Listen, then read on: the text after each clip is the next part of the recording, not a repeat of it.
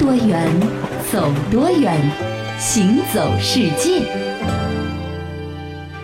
行走世界，大家好，我是一轮。各位好，我是贾云。在每一个孩子的童年的时候啊，一般都会被灌输这样的一个印象啊。其实我们也一样，就是关于这个兔子啊，它特别爱吃胡萝卜。对啊，好像是理所当然的事情，是吧？大灰狼骗小白兔都用胡萝卜去骗。对，童话故事里啊，动画片里啊，动画电影里面啊，还有爸爸妈妈给我们小时候讲那些故事啊，是很多人理所当然的认为这是个事实。嗯，但其实啊。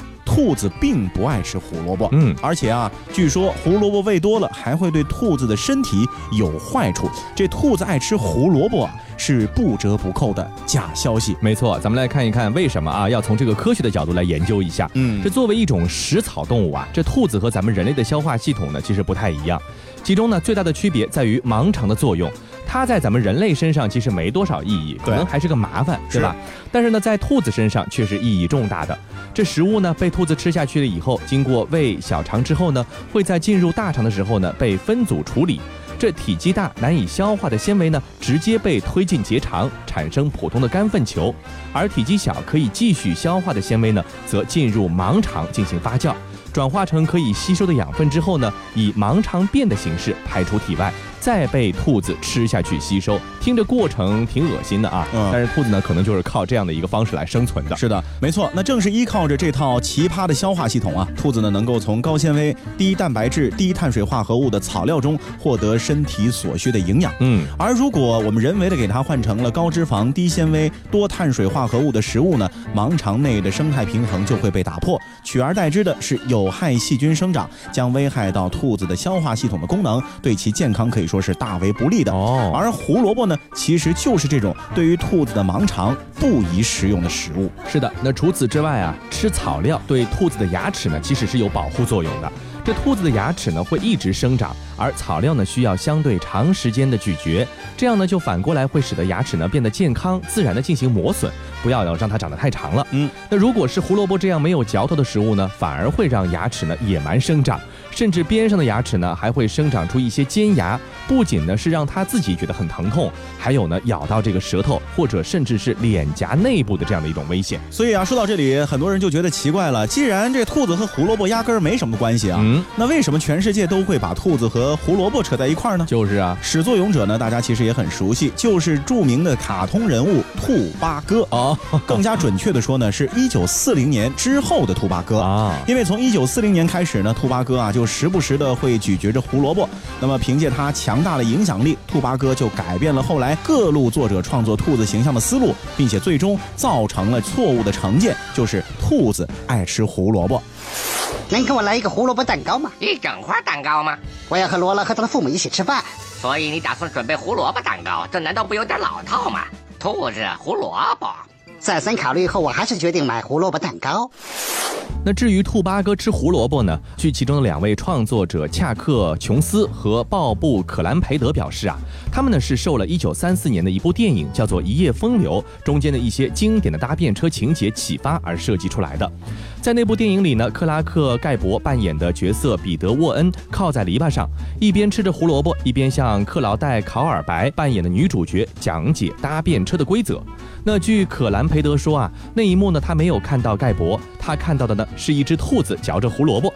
那除此之外呢，兔子嘴里嚼着胡萝卜呢，就像是单口相声演员嘴里抽着雪茄一样。那目的呢，就是为了给两个不同的笑话留出喘息和思考的时间而已。哎，所以不管怎么说啊，这个现在澄清了，以后家里如果养小动物的话呢，千万别给兔子吃胡萝卜。是的，那这兔子爱吃胡萝卜的梗呢，就是从兔八哥这儿开始传错了，是是吧？其实关于卡通形象的这个拟人化呀，嗯，美国有很多的卡通片，是啊，什么米老鼠啊、唐老鸭，没错。中国呢，其实也有。而且中国古代呢还出现了不少，集中在一部古典名著里，那就是《西游记》。是的，中国的《西游记》呢可以说是家喻户晓、妇孺皆知，甚至全世界范围内都有一定的知名度。嗯，那说起《西游记》的几个主要的角色，美猴王孙悟空呢肯定是人气最高的了，是吧？孙大圣吧，可能还有一些人呢会喜欢这个沙和尚，也觉得他忠厚老实嘛，但是名气没那么响。哎，另外呢，唐僧也算是一个主角了啊，慈悲善良，嗯，所以呢给人的感觉呢非常的谦和。是。但是啊，这有一个角色呢，一般大家不太会特别的爱，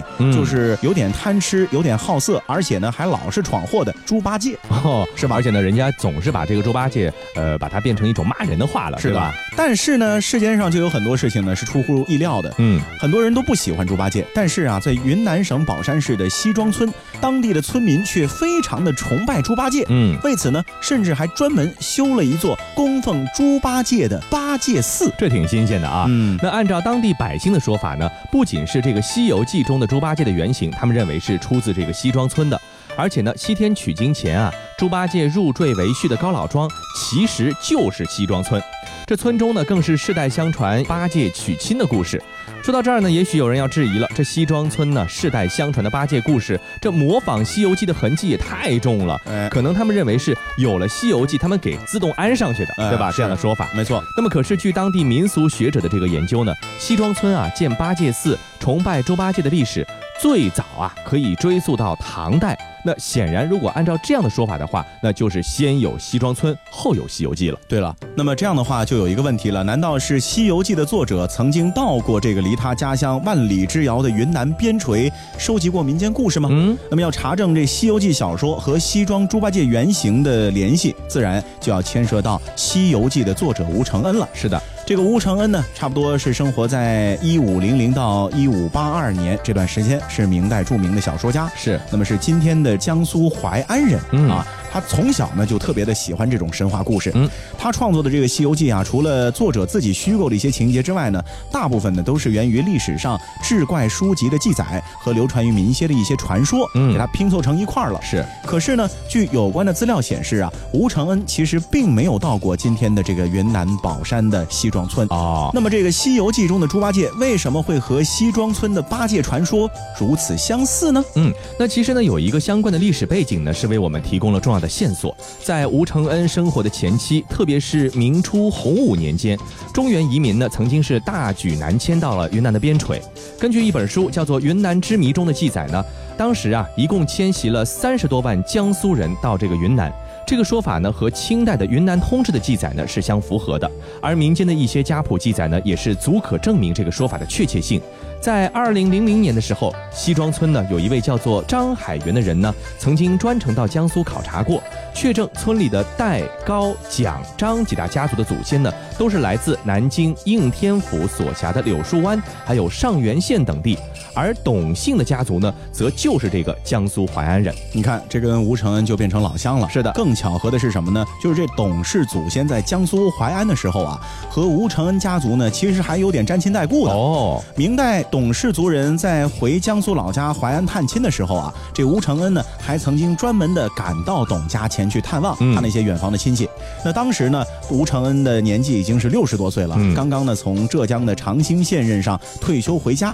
那么一直以来特别喜欢神话故事的他呢，这个时候正好有时间也有闲心去收集资料，然后呢创作这个《西游记》了。嗯啊，而远道而来的董氏的亲戚呢，也和他讲述了有关于西庄村猪八戒传说的故事，使得这个吴承恩是。是如获至宝啊！嗯，据董事的后人说啊，当时啊，吴承恩还想要跟着这亲戚一起呢，回到云南去游历啊，有这个打算的。是的，但是呢，因为后来啊，路途太过的遥远了，加上吴承恩当时年纪都六十多了啊，古人这六十多相当于我们现在八十多的长寿了，已经对对对啊，哎，所以说就没去成。是。那么在明万历十八年，就是公元一五九二年呢，吴承恩去世十年之后，小说《西游记》问世了。发生在西庄村猪八戒娶亲的故事呢，就被基本照搬进了小说的第十八回的这个章节里面。是，那么刚才说到了这个猪八戒的故事呢，很有可能就是在这个西庄村所产生的。嗯，呃，然后让吴承恩听到了以后写入了小说。那么咱们再追根溯源一下，这个西庄村的猪八戒的故事到底是如何产生的呢？在现实生活中究竟有没有猪八戒的原型？这个呢，还得从西庄村的建村之初的时候说起。在西庄村刚刚建立的时候，由于四周都是茂密的原始森林，野兽经常出没，伤害人畜，给刚定居下来的移民带来很大的威胁。特别是南部一个叫做烂坝的地方，一到大雨天便洪水泛滥，泥沙翻滚，冲毁村庄田地。哎，这年年发洪水，田都被冲没了。粮食收不上来，该如何是好啊？我们也不能顿顿吃野菜充饥吧？哎，真是愁死人了！村长，你说咱们该怎么办呢？要不换个地方住住？就是就是，哎，换啥换？换个地方就能天下无忧了？你们看见没有？洪水泛滥的时候，一个个翻起的泥浪，远看像不像猪群在下面拱动？哎，您这么一说，好像还真是挺像的。那是为什么呢？就是就是，我看呐，肯定是诸神在作怪。这样，咱们呢选个良辰吉日，组织全村人一起带着贡品向诸神去祈福去，希望他呀保佑平安。如果诸神答应我们不再作怪，咱们就为诸神造个神像，世代供奉吧。哎，村长果然是村长，见多识广。哎，行，就这么办了。就是就是，就是什么玩意儿？就是，换句台词。嗯，好的好的。祈祷之后，烂坝果真再未泛滥，于是诸神崇拜的观念便在移民心中深深的扎下根来。咱们再来看看猪八戒这个名字啊，当时啊，可能这个猪啊，在他们的形象中就叫做诸神，而没有八戒这个名字。对，为什么会有这样的一个命名呢？这主要是因为啊，南迁移民中呢，有一些读书人。为了规范村风民俗，于是呢就制定出了酒色财贪嫖赌淫溺这个八字戒律，就是咱们千万不能做这些事儿。哎，并且呢将此寄托在了诸神的身上，教村民呢是日日朝拜，时时铭记，以此呢纯洁人际之间的关系啊。所以后来这诸神就被叫做猪八戒了。是的。另外，关于这个猪八戒的人物原型啊，据当地的村民讲呢，确实有一位王姓青年啊入赘高家。哦。那么这个青年呢，其实就是猪八戒。的原型了啊，他是日食斗米，力大无穷，曾经啊空手制服过一头疯牛哇！而且呢，这王姓青年啊，为人特别的豪爽仗义，专好打抱不平，更加呢是深得了村民的爱戴。那么随着声名逐渐的远播呢，王姓青年的力气、仗义行为呢，就被村民啊和传说中的猪八戒联系在一块儿了。说这个王姓青年呢，他不是凡人，是猪八戒转世啊啊，所以呢才会有这么大的力气和胆量。没错，呃。其实呢，吴承恩呢，在这个故事的基础上呢，还做了一些艺术加工啊，想了一个天宫，还给他安了个天蓬元帅。是这样的话呢，故事就变得更加的情节曲折，更加的好听好看了。试图私人去取经，耶是否会有心灵感应呢？是否跟着徒弟说你不要想太多，我可以一直保护你们呢呢呢？孙悟空他每次都打妖怪，猪八戒每次问我会不会来，沙和尚他跟我说师傅又被妖精抓走，问我怎么办？我的如来神掌很厉害。但是低调，我不说佛祖，你给我超能力，让我去西天取经。这故事你想不想听？No No No，我的如来神掌很厉害，我们可以一起打妖怪。金箍棒了，沙和尚了，八戒胖了，师傅够了，请你乖乖做个善良小孩，你是我一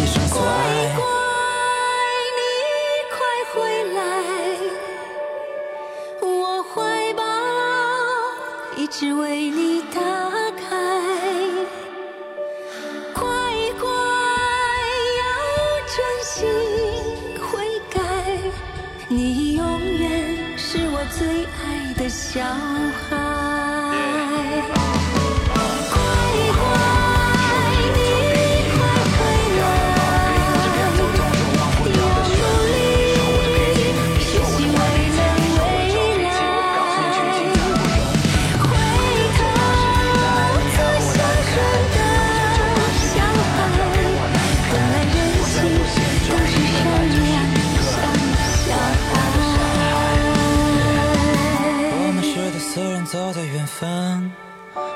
远方落幕的夕阳，能不能看到你？我不知道。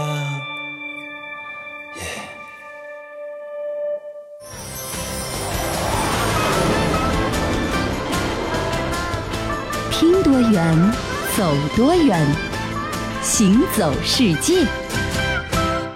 欢迎继续回到《行走世界》，大家好，我是一轮，各位好，我是贾云。咱们前面说的呢，基本上都是卡通片啊，或者说是古典名著里面的动物形象。嗯，接下来呢，说一说现实中的吧。嗯，在大多数人的脑海中呢，南非啊是动物的王国，动物爱好者的一个天堂了。是的，可是呢，其实除了动物之外啊，因为南非是属于非洲经济发展水平最高的国家之一，哎，所以呢，除了野生动物，在南非啊，还有着很多慢慢的让你去发现的精彩，隐藏在它大大。大小小的城镇之中是，比如说南非最美丽的城市开普敦，以及咱们接下来要讲的南非最美丽的小镇克尼斯纳。嗯，这个名字我相信几乎没有人听说过。嗯，那如果要用一句话来评价克尼斯纳呢，既有最狂野的非洲热带风情，也不乏现代的欧洲气息，这句话是最恰当不过的了。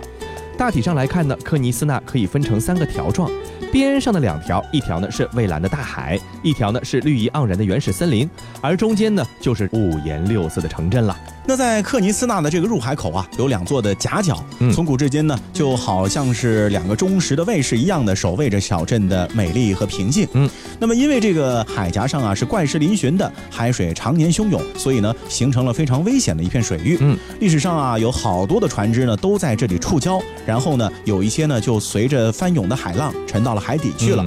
多年之后啊，因为这海底流沙的运动，有一些残骸呢就被转移到了其他安全的水域，飘过去了吗？是的啊，这就为浮潜爱好者呢提供了一个探险的机会。嗯，克尼斯纳当地呢专门还把这些残骸啊作为一个海底的遗址，供大家呢是尽情游览，作为一个这个游玩项目了。没错，咱们来看看当地居住的人啊。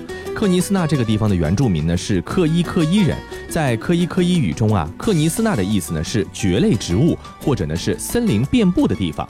那不管是什么含义呢，就能体现出克尼斯纳呢是坐拥青山、环抱森林这样的一个特质。那克尼斯纳呢有一片广阔的热带雨林，雨林中呢有上千种形态各异的非洲植物。小说家达勒尼·玛莎曾以这片热带雨林为背景，创作出了享誉世界的森林小说系列。那说完了海，说完了森林呢？其实很多人来到科尼斯纳之后啊，还会惊讶于的就是山坡上那些小巧而美丽的欧式别墅。是，它们的色彩呢非常的绚烂。天气晴朗的时候啊，这些别墅连同周围的青山绿水，就感觉是构成了一个世外桃源般的童话世界。嗯，那既然是欧式别墅呢，自然不是本地人造，是欧洲人造的。哎，在十八世纪六十年代呢，荷兰人啊成为了第一批到达克尼斯纳的欧洲人。是，那么在克尼斯纳后来享誉世界的咸水湖的东岸，他们建立了一座栅栏农场。嗯。此后不久呢，英国人也随荷兰人的步伐来到了克尼斯纳。英国乔治三世国王的儿子乔治克雷斯成为了这座小镇真正的一个创建者。嗯，那欧式风格的建筑呢，融入了克尼斯纳独有的非洲景致当中，彰显出了非常独特的风貌。那它一直到现在依然是克尼斯纳极具代表性的景观之一。没错。那么说到克尼斯纳呢，其实还有一个不可错过的风景，其实就是自然和人为的结合，那就是高尔夫球场。嗯，那很难想象啊，这座面积。并不太大的小镇中呢，竟然有着四座世界级水平的一个高尔夫球场。这些高尔夫球场呢，风格还不太一样，或者呢是沿着热带雨林蜿蜒而建的，或者呢是坐落在郁郁葱葱的山脚之下。当你挥杆击球之后，举目望去呢，便是茂密的森林和连绵的青山，真是一种十分奇妙的体验。那打球也好，或者观光也好，这都是一个非常好的去处。嗯，那幸运的话呢，你还会有一些看到性情温和的野生动物的机会，它们呢可能也是在观赏你打球的身姿，并且呢也会为你每一次的进洞而喝彩的。说到克尼斯纳，你看咱们说了那么多的美不胜收的美景啊，嗯，但是呢，这些都不是当地人最自豪的啊。当地人最自豪的，我们前面提过一点点，是克尼斯纳的咸水湖哦。这咸水湖有什么地方好呢？首先啊，就是这咸水湖呢，直接和大海相连，嗯，所以它形成了一个非常有意思的景致，是一半是湖水，一半是海水，嗯，尤其啊，当你从山顶观望的时候呢，你就会发现，一半呢湖水是碧绿的，一半的湖水呢是湛蓝的。啊，所以这个颜色呢，非常的有意思，哎，很分明。最奇妙的是啊，不论从哪个角度望湖面，都能够清晰的看得到这两种颜色。是，乘坐在豪华游轮之上呢，游客们不仅可以近距离的感受咸水湖的美，美，同时还可以和湖中的生物来一个亲密接触。那因为湖中有大量的海水，所以啊，有不少海洋生物呢都把咸水湖当做了自己孩子的幼儿园。嗯，游客呢可以欣赏到各种生物的幼崽游荡在游船的周围。美丽的鸟呢，时时的会停住在游轮的栏杆之上，一点都不怕人，反而呢还会主动的示好。那就说明什么呢？说明这克尼斯纳呢，确实是人和自然和谐相处的一个生态宝地。是的，那既然说这个咸水湖的水质这么的纯净啊，就为它提供了一个称得上是世界最鲜美的生蚝的一个繁殖、栖息、生长的一个地方。每年的六月底呢，到七月初，克尼斯纳呢都会举行生蚝嘉年华。在那个时候，大约会有二十万只生蚝进入游客的肚子。那这不仅是极大的促进了当地经济的发展，也让游客呢感到了非常的一种满足感哈。那如此呢，他们也就更加不想离开这样天堂般的小镇了。所以说到南非呢，你别光去什么好望角啊看动物啊，也可以去克尼斯纳这座小镇呢走一走看一看。对我们前面提到了克尼斯纳的咸水湖出产一种世界上最鲜美的生蚝。嗯，说到这个生蚝呢，咱们中国人对它呢也是非常的喜爱。是啊，生蚝。又叫做牡蛎，它呢是对双壳纲牡蛎目牡蛎科生物的一种统称。嗯，种类特别多。是，这生蚝不仅可以和葡萄酒一起食用，是，而且呢，它也和葡萄酒有很多相似的特征。比如，生蚝和葡萄酒一样，也是品牌层出不穷，产地纷繁复杂。有一句话说得好，叫什么呢？叫一入豪门深似海。生蚝的好，生蚝的好。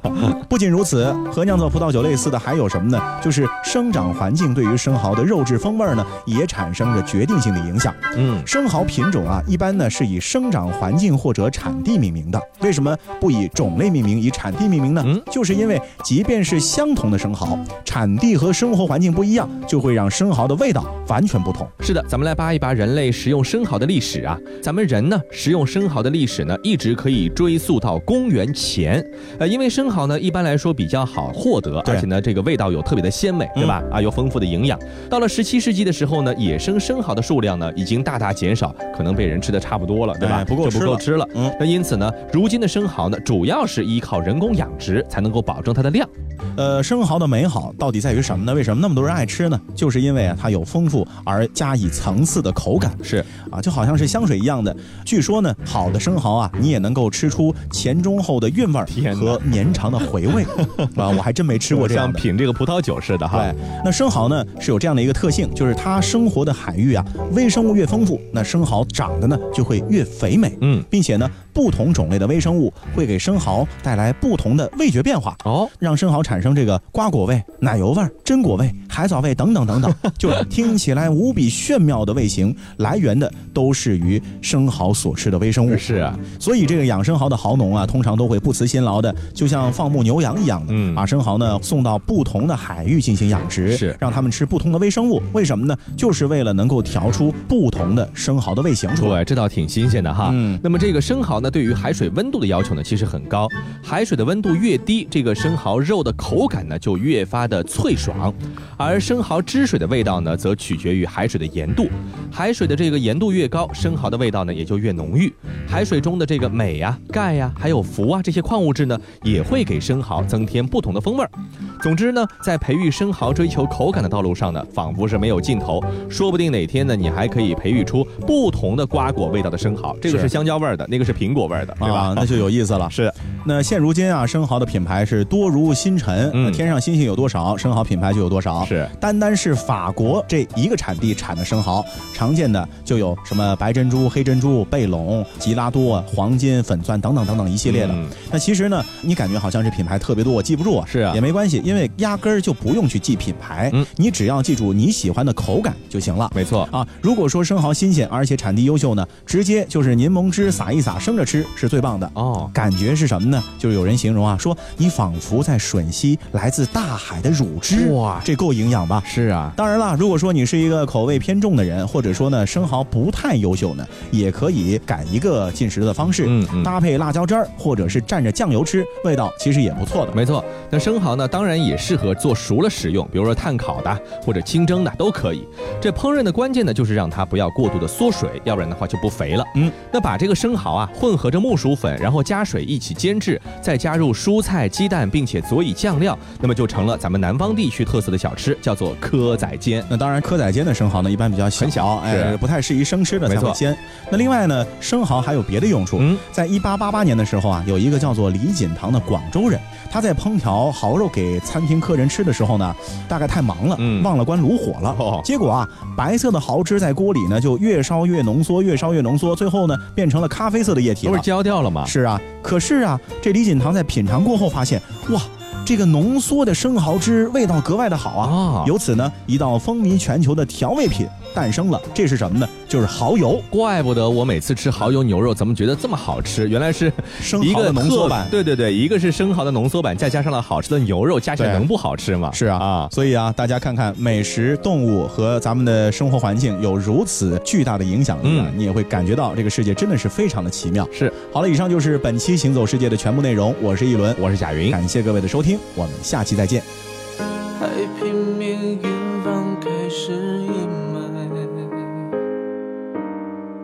悲伤要怎么平静纯白？